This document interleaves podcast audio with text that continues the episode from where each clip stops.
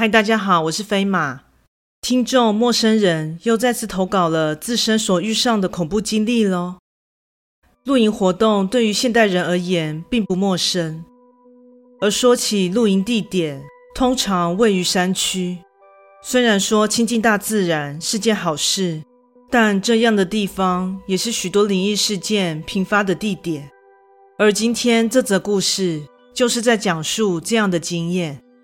再次感谢听众陌生人的提供。以下的故事会做改编，且以第一人称来做叙述。若各位听众对于陌生人的经历很感兴趣的话，可以搜寻之前的故事《骑着脚踏车》，那也是一篇让人背后凉飕飕的恐怖经历。在这里插播一下，飞马最近接触到一项非常优质的产品。这是一家专业的发品及沐浴日常用品的品牌，W N K。他们的产品成分天然，且散发宜人的自然香氛，且质地非常温和，洗发沐浴完后完全不会感到干涩。在此推荐给各位听众哦。飞马会在下方资讯栏提供专属优惠链接，点击进入卖场可享有听众专属优惠哦。有兴趣的话，欢迎参考看看。现在，让我们来听听这则让人发毛的惊悚事件吧。听众的亲身经历：露营惊魂。我们一家人从以前就很喜欢外出露营，造访过许多景色优美、风景宜人的露营区。在忙碌奔波的日常生活里，趁着假日远离城市喧嚣，借由和自然的近距离接触。除了能让人一扫平日所累积的压力和疲倦外，对孩子而言更是寓教于乐的好机会。毕竟大自然能教给我们的东西，可是远超乎我们所能想象的。但以另一种层面来说，能让人体验到的经验，也真的是远远突破我所预期的，甚至在我的记忆中留下难以抹灭的战栗惊悚。这事件发生在我国小时期的某个假日，我们一家伴随着父母的友人家庭一起前往位于阿里山的某个公社露营区。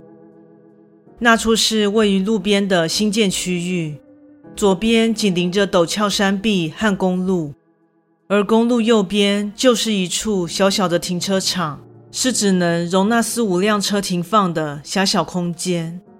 而露营区就位于停车场前面斜坡的下方区域，在停好车后走到目的地，这段路程大概会耗费五六分钟。就当我们停好车后，一群人浩浩荡荡地把露营设备和物资拿到露营区时，才发现，由于受到假日人潮聚集的缘故，导致能搭建帐篷的空间并不足够。但这样的情形其实也见怪不怪，对于常常露营的我们而言，可说是家常便饭。在众人的一阵讨论安排后，我便决定自告奋勇睡在车上，因为我们的车型是休旅车，只要把后座椅背往前倒下后，就能摇身一变变成舒适的床，再自动自发地把自己的睡袋跟棉被拿回车上。并把睡铺准备好后，就开心地跟大家在露营区内边嬉笑玩乐，边享用着大人们所准备的美味烤肉。说起欢乐的时光，总是特别短暂。玩着玩着，时间飞速地来到半夜，在意犹未尽的同时，家长们也提醒催促着我们赶紧准备睡觉。在洗漱过后，我终于拖着疲惫的身体回到车上。一上了车就缩进被窝中，没过多久就沉沉的睡去。正当我不知睡了多久，此时耳边隐约响起了像是有人朝着墙壁扔石头的规律敲击声。这突如其来的声响就这样撕裂了我的好梦，让我就此清醒过来。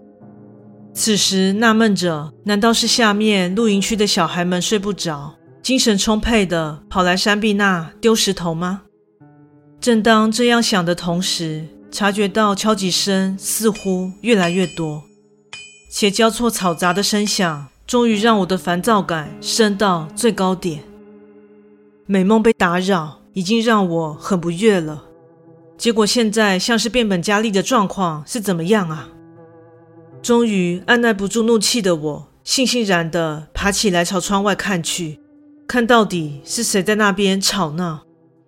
定睛望去，此时距离不远的山壁前站了十几个人影，体型看上去是成年人，他们全穿着一样款式的工作服，头上戴着施工用的安全帽。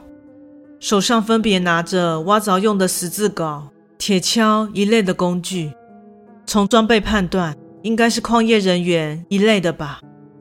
他们此时正面对着山壁，并使用手中的工具一直不断的敲打，而我听到的声音来源就是他们的施工声。但就当我的意识越来越清晰，眼睛也越来越将眼前的情状看清楚时，映入我眼帘的。是让我头皮顿时发麻的场景。这些工人身上竟都缺少了某些部分，有断手断脚、躯体残缺的，以及没有下半身伏在地上拿着铁锹不断挖掘的。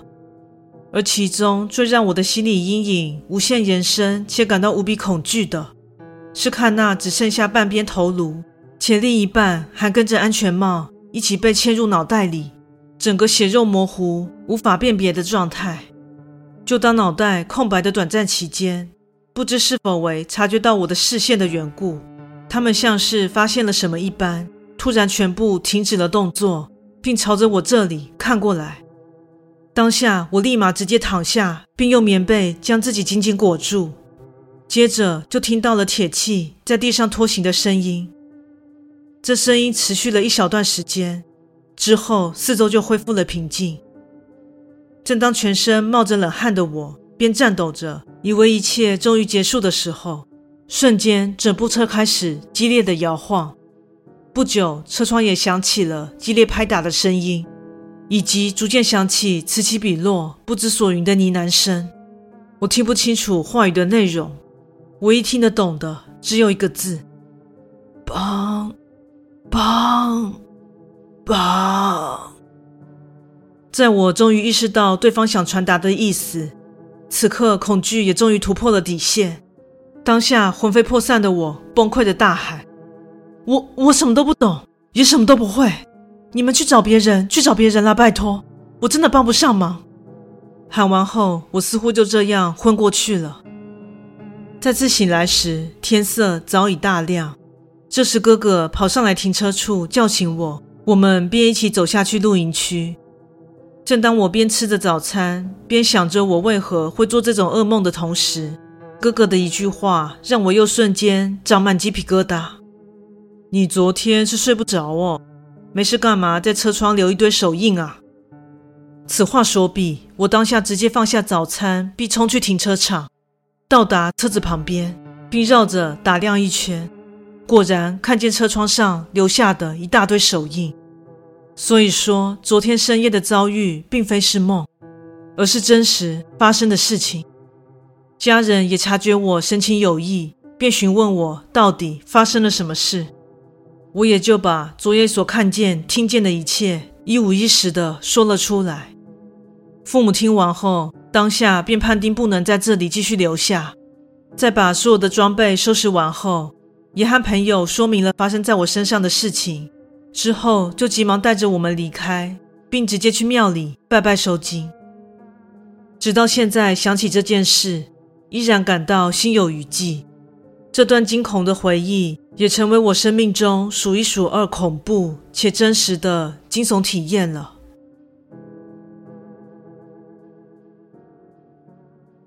故事说完喽，感谢你的收听，诚挚欢迎订阅我的频道。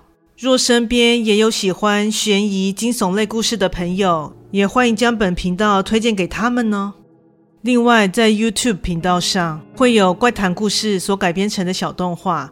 若你喜欢我的故事，也喜欢看小动画的话呢，请莅临 YouTube 频道上帮我做个订阅及追踪哦。更诚挚的欢迎各位至我的 Facebook 粉专以及 IG 上与我留言互动哦。感谢你的收听，那我们下次再见。